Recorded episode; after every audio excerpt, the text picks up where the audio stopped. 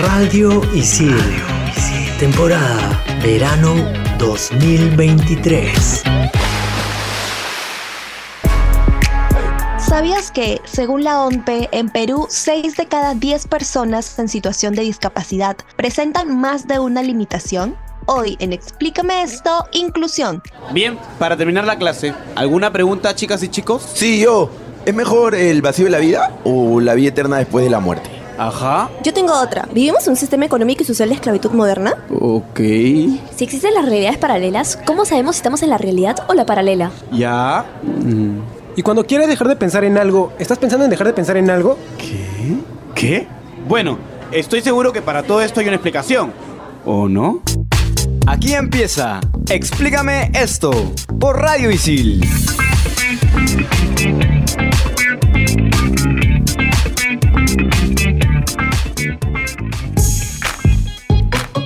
Hola, hola gente, ¿qué tal? Sean bienvenidos a Explícame esto, temporada verano 2023. Les habla Renzo Rostein y como siempre estoy en compañía de Claudia y de Andrea. Chicas, ¿cómo están? Hola Renzo, ¿qué tal? Hola Andrea, ¿cómo están chicos? Hola chicos, ¿cómo están? Yo estoy bastante entusiasmada por este tema. Creo que no, no es que sea muy centennial, pero yo lo siento muy centennial, ¿ok? Es un buen tema para abrir temporada. Sí, tal cual. Por supuesto que hay muchos términos que todavía no nos adaptamos a ellos por la cotidianidad, aunque hemos cobrado muchísima conciencia de esto, de ser más mm, inclusivos. Pero tenemos que partir de ciertos conceptos primero. Uno de ellos es la equidad. En otras palabras, reconocimiento de las barreras y privilegios que puede tener una persona o grupo de individuos y que implica cubrir las necesidades de las personas discriminadas o segregadas. Está también la palabra inclusión, que es justamente la palabra en la que gira todo este programa. Y para la OEA y el Banco Mundial, la inclusión es básicamente el proceso de empoderamiento de las distintas personas y grupos para que participen en la sociedad y aprovechen sus oportunidades. Se trata de integrar a todas las personas con rasgos, pensamientos y valores diversos. Y hablando de diversos, tenemos obviamente lo que es diversidad, que viene a ser la presencia de lo diferente. Es básicamente tener una representación o forma de manifestación distinta entre sí dentro de un mismo espacio. Y puede darse en términos de género, de habilidades, raza, estatus económico, etc. También tenemos que tener presente la definición de accesibilidad. Se trata de la posibilidad que tiene una persona con o sin problemas de movilidad o percepción sensorial de entender un espacio, integrarse en él e interactuar con sus contenidos. Obviamente no podemos hablar de inclusión sin hablar del lenguaje inclusivo al género. Yo sé que hay como que mu mucho debate acerca de esto, pero creo que con esta forma de lenguaje inclusivo que les vamos a mostrar, que de hecho es el lenguaje inclusivo que promueve la ONU Mujeres, estoy segura de que no, no hay alguien que no opine que esto es correcto, porque en realidad no, no hay gran debate. Pero a ver, vamos a ver qué opinan ustedes, chicos. Básicamente, un lenguaje inclusivo al género viene a ser un lenguaje con sensibilidad de género, que es una forma influyente de promover la igualdad de género y luchar contra el sesgo basado en el género, teniendo en cuenta el papel fundamental que desempeña el lenguaje en dar forma a las actitudes culturales y sociales. Y con este lenguaje es menos probable que se tengan estereotipos de género. ¿De qué forma se da esto? De muchas. En principio tenemos el uso de la letra E en los pronombres o los adjetivos, pero también se puede considerar el uso de expresiones neutrales en términos de género. Por ejemplo, humanidad en vez de hombre, profesorado en vez de, de, profesores. Yo tenía una amiga que era queer, usaba mucho esto, o sea, en su lenguaje cotidiano era muy difícil encontrarla diciendo palabras como que en masculino o en femenino, sino que siempre trataba de darle por ahí alguna, de cambiarlas por una palabra neutra. También puede ser cambiar la estructura de la frase, tener los pares femeninos y masculinos, por ejemplo, cuando se ve que dicen, no sé, pues niños y niñas a la vez. También el uso de la tipografía para añadir el género, como por ejemplo el uso de la barra obliqua, que vendría a ser el slash, que se pone O slash A, por ejemplo, o recurrir al uso de la voz activa para mostrar el empoderamiento de las mujeres y así evitar los estereotipos. Ojo que esta es una forma como paralela quizás para iniciar, si es que todavía no se han metido mucho al tema del uso del lenguaje inclusivo con el uso de la E, porque esto es, es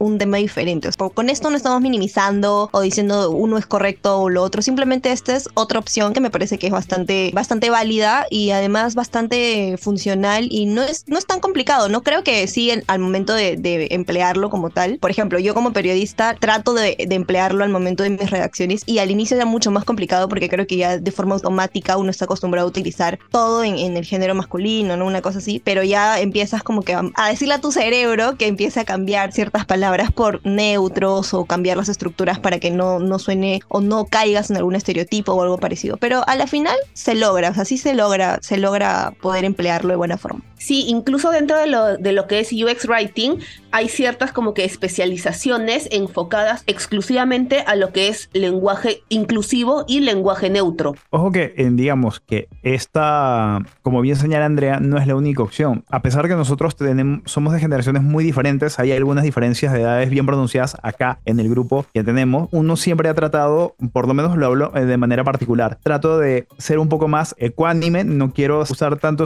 un lenguaje que, que se sienta una persona que no lo está incluyendo. Yo lo, eh, lo he empezado a hacer por un tema de comodidad. Si quieren hacer un buen ejercicio, escuchen los programas em, de la temporada pasada. Siempre mi saludo es hola gente. En realidad es lo correcto, porque no sé quién me está escuchando. No sé si me escucha un chico, un niño, un adulto, alguien que no se identifica con el género binario, vamos a decirlo así, masculino y femenino. Aparte, me parece que es una frase muy correcta, muy económica y de verdad engloba a toda la humanidad. Hola gente, hola seres humanos, o sea, gente chévere. O sea, es, más orgánico también que decir. es más orgánico, ¿no? O sea, lo siento como algo mío, siento, que soy yo. Y sé de que hay institutos, eh, institutos educativos que están empezando a trabajar en la parte mm, profesoral para que estén usando términos que engloben a todos. Entonces, oye, está chévere eso. Miren, en ISIL hay mucha gente que habla con el lenguaje inclusivo. A mí me parece honestamente genial porque no sé cuál sería la dificultad para las personas hablar de cierta forma que va a sentir incluido a, a otras personas. Quizás a mí no me hace ruido que me digan de cierta forma, pero hay otras personas a las que sí. Y la verdad es que no me cuesta nada esforzarme lo mínimo para cambiar una palabra, una terminología, eh, un adjetivo, para pues, como digo, incluir a más personas. O sea, a mí me parece genial que todos empecemos a tener más conciencia. Y es por eso que dije, me parece muy centennial, porque creo que estamos nosotros un poco más como, no sé, tenemos un poco más de apertura para este tipo de cosas, pero me parece obviamente increíble que todos, sin importar la generación, género, lo que sea, estemos dispuestos a ello. Y esto que mencionas también es sumamente importante porque esto yo lo conversaba con alguien de mi chamba hace un tiempo atrás donde vi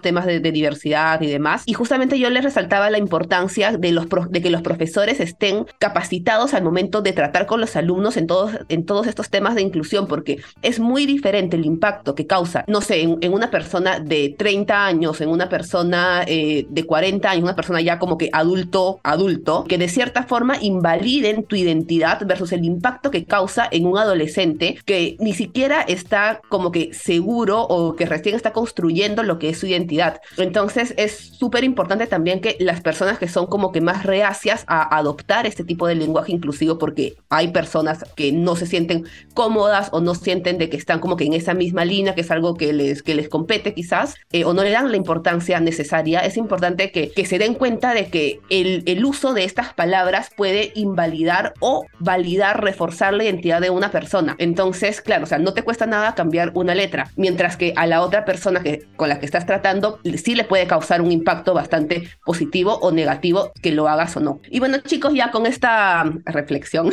cerramos este, este, primer bloque y nos vamos a una brevísima pausa aquí en Explícame esto por Radio Isil, donde estamos hablando de inclusión. Explícame esto por Radio Isil.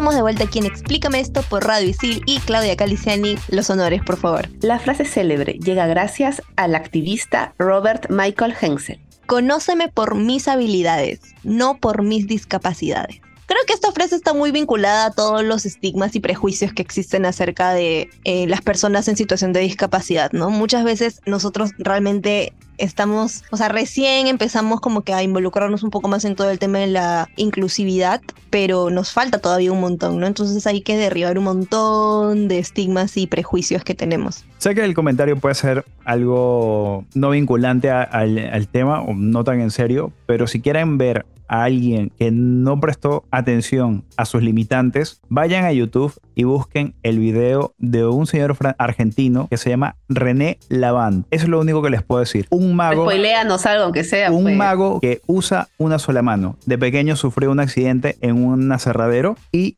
se vio obligado a aprender cartomagia, magia con cartas, con una sola mano. Su rutina más especial se llama No se puede hacer más lento. Eso es otro dato. También lo pueden encontrar así. René Laván no se puede hacer más lento. Van a ver lo que es tener una barrera enfrente, superarla con creces y ser admirado por todo el mundo. Y no es el único caso. También hay un montón de personas que sin tener las extremidades superiores llegan a pintar o a hacer su, su vida cotidiana, hacer las cosas de forma cotidiana con los pies. No podemos fijarnos simplemente en un obstáculo, una barrera, una limitante. Ellos nos están enseñando que hay soluciones muy creativas, simplemente hay que buscarlas. Ojo que igual no estamos romantizando esto, porque sabemos que definitivamente debemos de tener ciudades más inclusivas, espacios más inclusivos, lamentablemente no es, y esto es una barrera que es como ya no sé, sistemática, ¿me entienden? Pero definitivamente hay muchas personas que han conseguido diferentes maneras de superarse, justo como lo comenta Renzo. Teniendo en cuenta esto, tenemos que hablar de la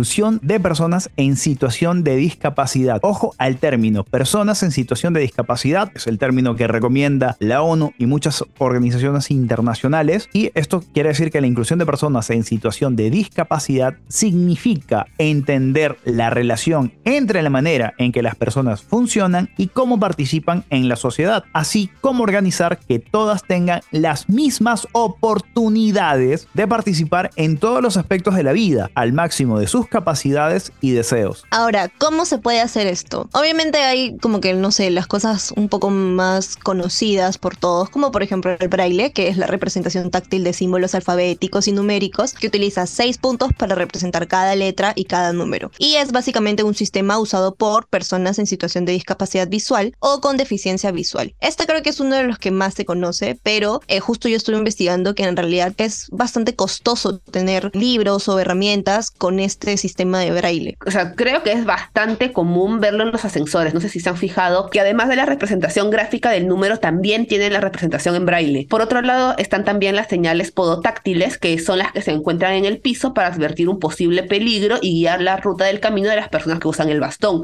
Por ejemplo, esto se puede ver en Miraflores, que es dentro de, la vereda, a un costado siempre hay un caminito que está en líneas rectas, por ejemplo, eh, durante lo que es la vereda, y en círculos en lo que es el borde de la vereda. Y complementando a esto también el tema de los semáforos, que para las personas que tienen, que están en situación de discapacidad visual y no pueden distinguir de repente los colores o las imágenes, los semáforos de Miraflores y de otros distritos también tienen esta grabación que te dice espere o pase. Incluso en Chorrillos, en Guaylas, por donde está la compañía de bomberos italianos, están Ajá. justamente estas señales y, mm, digamos, la advertencia sonora que tienen los semáforos es un bip lento cuando la luz está en verde para que puedan pasar los peatones. Cuando es eh, la luz está en rojo, es un bip bastante rápido. Es bip, bip, bip. Se oye bastante fuerte y es, bueno, se nota. Eh, A eso es lo que voy. Y también los subtítulos en redes sociales, cuya función permite que las personas en situación de discapacidad sonora tengan acceso a todos los contenidos audiovisuales en redes sociales. Y bueno, esto es un datito adicional. He visto varios videos de personas en situación de discapacidad visual que se suben autobuses, trenes con un perro guía y mucha gente les toma fotos porque les parece chévere y los perritos son muy lindos. Gente, hagan lo que hagan, no les ofrezcan comida a esos animales, a estos perros ayuda, a estos lazarillos, porque corren el riesgo de que el perro se distraiga y la persona a la cual tiene que guiar se pierda, eh, no vaya a su destino, le causan una distracción. Justo como comentaba al inicio, es importante también tener ciudades, calles inclusivas, ¿ok? Lo que hemos mencionado son algunas de todas las formas que existen, ¿no? Pero hay otras maneras tan sencillas como, por ejemplo, eh, el uso de rampas. Hay muchos lugares que no tienen rampas y obviamente esto también eh, imposibilita que el espacio sea inclusivo. Justo yo estuve leyendo un manual de diseño urbano inclusivo de Lima Metropolitana del 2022. Según lo que, lo que este decía, el objetivo principal es contribuir al desarrollo de una ciudad inclusiva para los niños, las niñas, los y las adolescentes, personas adultas mayores, en general, para todas las personas, sea que estén o no en situación de discapacidad. Y lo que busca es facilitar el uso del espacio público y la infraestructura urbana. Pero hay algo bastante eh, importante que mencionar, ¿no? Que el Perú no se limita a Lima. Y lamentablemente, cuando hablamos de ciudad inclusiva y tal, ahora mismo en la conversación surgió, Claudia ha mencionado constantemente Miraflores y otros distritos de Lima, ¿no? Por ejemplo, Chorrillos, San Isidro y otros distritos más, pero en Lima. Además, son distritos que por lo general pertenecen a niveles socioeconómicos más altos. Eh, algo que pasó también relacionado con lo que tú mencionabas, Andrea, fue en Barranco en el 2022, repavimentaron una calle y se les ocurrió poner a modo de adorno, a modo de, de decoración, unas esferas de cemento en la vereda. Sin embargo, muchos vecinos se quejaron. ¿Por qué? Porque con estas esferas de cemento, el ancho de la vereda se reducía y no permitía el pase fluido de una silla de ruedas. Entonces ahí también viene viene un tema de inclusión. Sí, y hablando también de silla de ruedas, algo que me pasa, bueno, no a mí, pero que lo veo constantemente todos los días de la semana en la noche que saco a pasear a, a Mero, a mi perrito, y que hablamos de él en nuestro programa de adopción responsable. Váyanlo y escuchen, lo que está muy bueno también. Bueno, la cuestión es, yo vivo en una zona, digamos, eh, no en una avenida principal, en una calle secundaria, una transversal, como usted le quiera poner. El detalle es que cerca hay muchos talleres mecánicos y se aprovechan de la calle, la poca y escasa vigilancia que hay por parte eh, de la policía y serenazgo y estacionan autos a diestra y siniestra como se les da la gana. Hay personas, vecinos de mi edificio, vecinos mm, de casas aledañas a donde yo vivo, jóvenes, mujeres de la tercera edad que van en silla de ruedas. Para ellos, o sea, la acera es territorio prohibido. Tienen que ir por la pista. No sé el si el universo, el destino o lo que sea se ha confabulado que esta calle sea tan poco transitada que, digamos, no corren mucho riesgo de circular por la pista. Pero oye, alguien, un irresponsable al volante que va con unas copas de más o que simplemente no le importa la vida de los demás, puede causar un accidente. O sea, y estamos hablando de Lima. Me parece que no tenemos todavía instaurada esa cultura de inclusividad en la que pensamos en que hay personas en situación de discapacidad y simplemente pues no, no nos ponemos ni siquiera a pensar, ¿no? Por ejemplo, lo que nos dice Claudia, estoy segura de que quizás el alcalde, el arquitecto que hizo eso ni siquiera se puso a pensar en que quizás esas bolas de cemento, aparte de inservibles porque casi son, son bonitas, pero uno no se puede ni sentar ahí, viene una persona que está en silla de ruedas y obviamente no va a poder pasar por ahí. Entonces nos falta quizás ese chip que nos haga pensar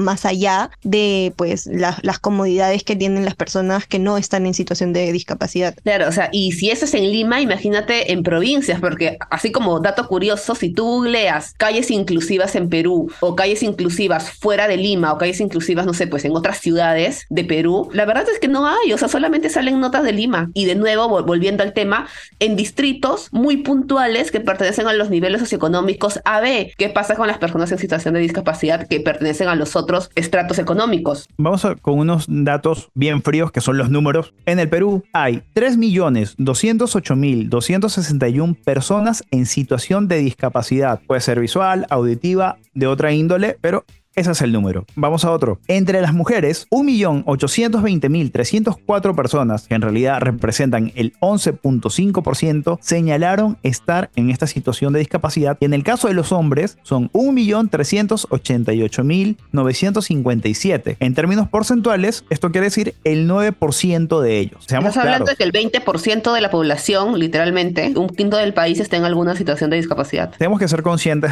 de algo. Sí, estamos mejorando en el trato, en la manera de dirigirnos hacia ellos, en la manera de referirnos a través de medios escritos, audiovisuales, podcasts, etc. Pero tenemos que esta conciencia hacerla viral, que la compartan muchas más personas. Creo que sería una de las maneras en que nuestras autoridades paren las orejas y digan, oye, ¿sabes qué? Tenemos que reformular Lima de alguna u otra manera, porque a lo mejor el cambio no lo sientan las personas de esta generación, pero procuremos que para los próximos 10, 15 años, estas personas en esta situación de discapacidad tengan una ciudad mucho mejor de las que está en, en este momento. No solamente para aquellas personas en situación de discapacidad, sino para todos en general. Y no solamente en Lima, sino en todo el Perú, porque tal cual lo dijo Claudia, este porcentaje, este 20%, no está exclusivamente en, en Lima, pues. Entonces me parece que es importante también que las autoridades consideren esto y que creen calles, ciudades, espacios más inclusivos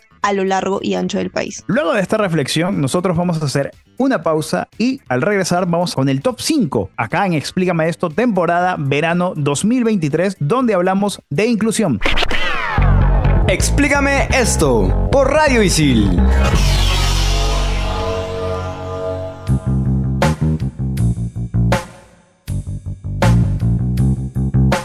Vuelta aquí en Explícame esto por Radio Isil en esta temporada de verano 2023, en nuestro primer programa donde hablamos de inclusión. Y como no podía ser de otra forma, tenemos el top 5 con las innovaciones tecnológicas para personas en situación de discapacidad. Top 5. Top 5.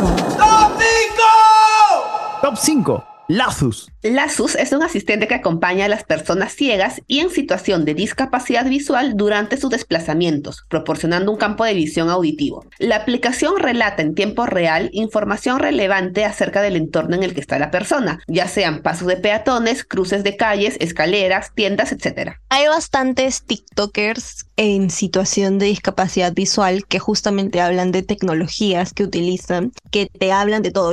Hay una en específica que cuenta cómo esta aplicación le dice todo lo que hay en, en el celular. Comentarios, eh, describe, no sé, una imagen, todo, absolutamente todo. Me parece obviamente demasiado funcional. Y qué chévere que la tecnología se esté también volviendo mucho más inclusiva. Top 4. Háblalo. Háblalo es un software que subtitula todo el entorno para personas en situación de discapacidad auditiva o con dificultades para comunicarse verbalmente. Tiene la capacidad de traducir imágenes y muchas más herramientas accesibles. Esto me parece genial porque facilita mucho la comunicación entre todos y todas, literalmente. Top 3. Dot Watch. Este es un reloj inteligente con una pantalla táctil en braille que se conecta a un smartphone mediante el uso de Bluetooth. Se puede enviar mensajes sencillos y recibir textos desde cualquier aplicación y servicio. Un éxito. Obviamente, esta es una tecnología que sí, lógico, requiere que una persona tenga ciertos privilegios para obtenerlo, pero de igual forma me parece que es una gran iniciativa porque en algún momento hemos utilizado un reloj inteligente o lo utilizamos actualmente porque de alguna forma se ha vuelto como que también parte de nuestro día a día y qué mejor manera de que un aparato tan funcional sea también inclusivo para que todos y todas podamos utilizarlo. Top 2. PageP. Este es un aplicativo financiero para ayudar a personas con alguna discapacidad visual o dificultad en la escritura. A través de un talkback, el usuario puede interactuar con la aplicación mediante el dictado y la lectura por voz. Top 1. Ice Sin. Estas son las primeras gafas capaces de convertir la información espacial y de vista en un audio comprensible para quienes están en situación de discapacidad visual. Funciona mediante una cámara 3D y un algoritmo que transforma espacios en sonido abstracto, transmitiendo mediante auriculares especiales que implantan directamente el sonido en el oído interno. Mientras estaba investigando algunas cositas para el top 5, me crucé con un montón de innovaciones tecnológicas así de este nivel que uno lo lee y dice que esto es real, esto existe y sí es real y sí existe. Y me parece genial que la ciencia esté tomando este camino de la inclusividad. De hecho, en Perú también hay bastantes personas que han realizado varias herramientas vinculadas a esto. Por ejemplo, está Leoncio Guamán, que incluso ha ganado varios premios. Él ha realizado eh, una tecnología de inteligencia artificial que ofrece la transcripción del discurso oral a texto. Y obviamente esto ya casi en tiempo real a la persona en situación de discapacidad auditiva. Me parece que también sería muy importante que en nuestro país se invierta en esto porque hay un montón de peruanos que tienen toda la iniciativa, pero obviamente que esto requiere un montón de inversión, ¿no? La capacidad existe, solamente falta el apoyo. Bueno, yo creo que la tecnología de verdad está avanzando a pasos agigantados. Me acabo de acordar que los lentes de Google eran un gadget que fracasó, pero ahora han sido el modelo para justamente esta función de generar un mapa auditivo para las personas en situación de discapacidad visual. Me parece algo súper genial. Y como dice Andrea, hay mucho talento en nuestro país, porque si Perú ha demostrado algo es que hay gente muy innovadora, sobre todo en el campo de la